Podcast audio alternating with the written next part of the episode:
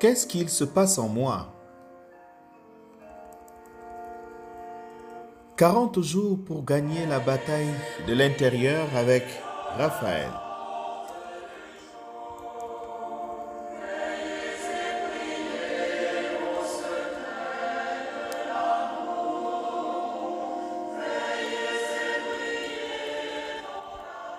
Rendu au dixième jour, voici la question du jour. Qu'est-ce qui se passe en moi?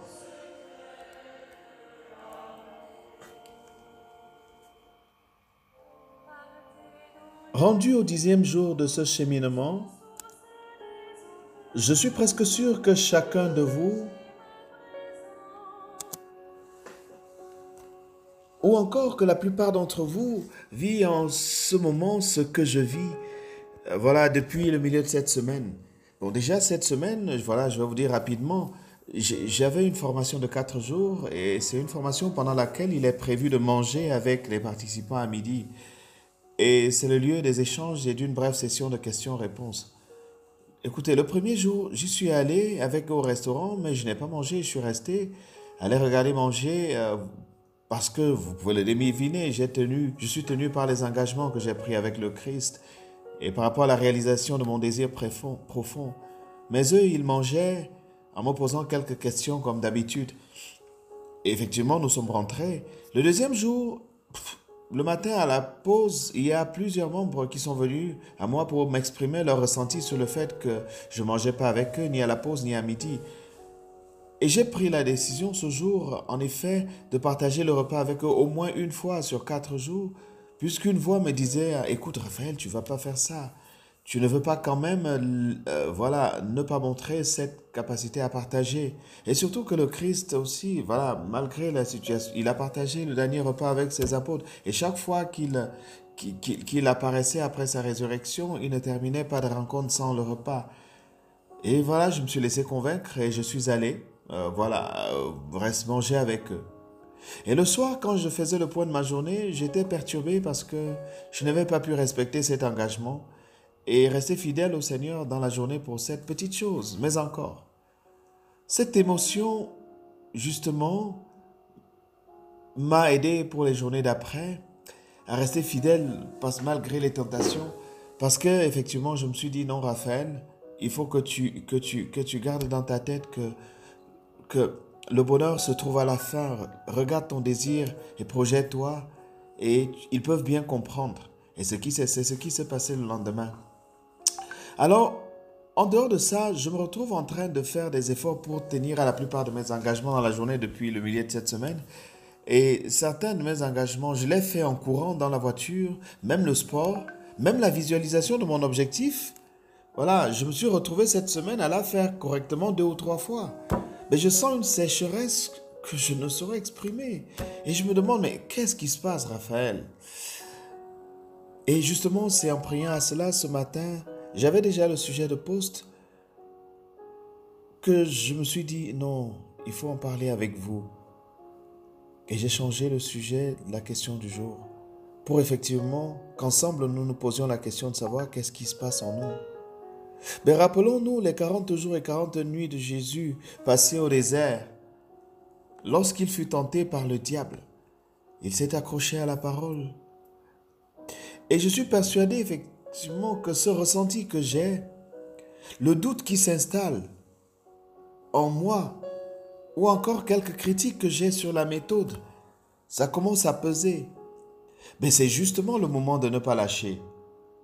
Ne pas lâcher, pourquoi? Parce que, comme le dit Jésus dans l'évangile de Matthieu, chapitre 26, verset 41, Veillez et priez pour ne pas entrer en tentation.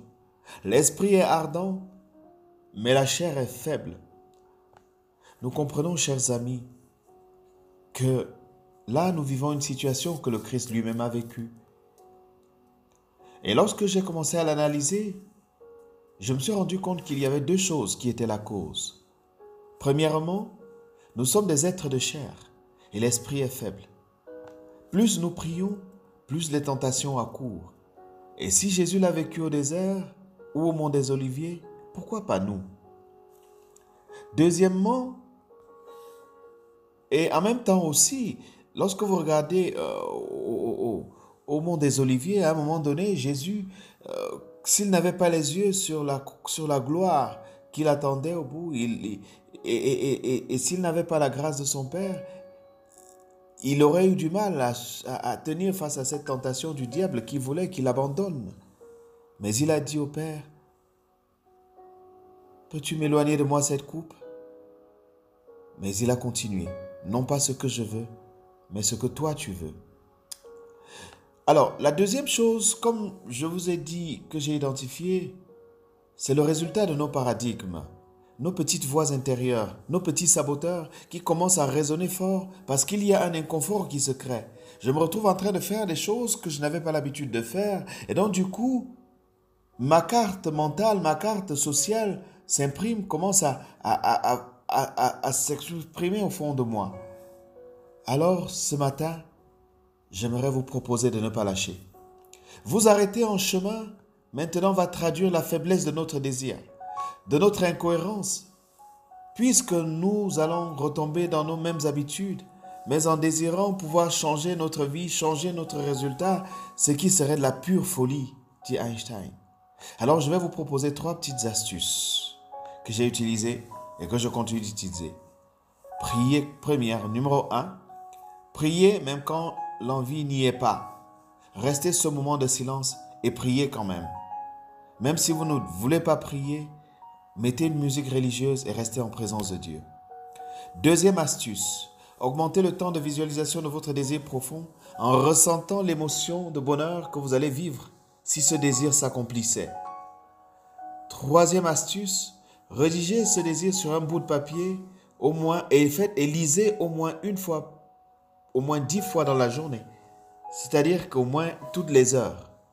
Ressortez le papier de votre poche, arrêtez-vous deux minutes, fermez les yeux, lisez à haute voix et vivez l'émotion qui l'accompagne. Donc, chers frères et sœurs, même si vous n'avez pas tenu un, deux, trois engagements cette semaine ou dans la journée, c'est normal.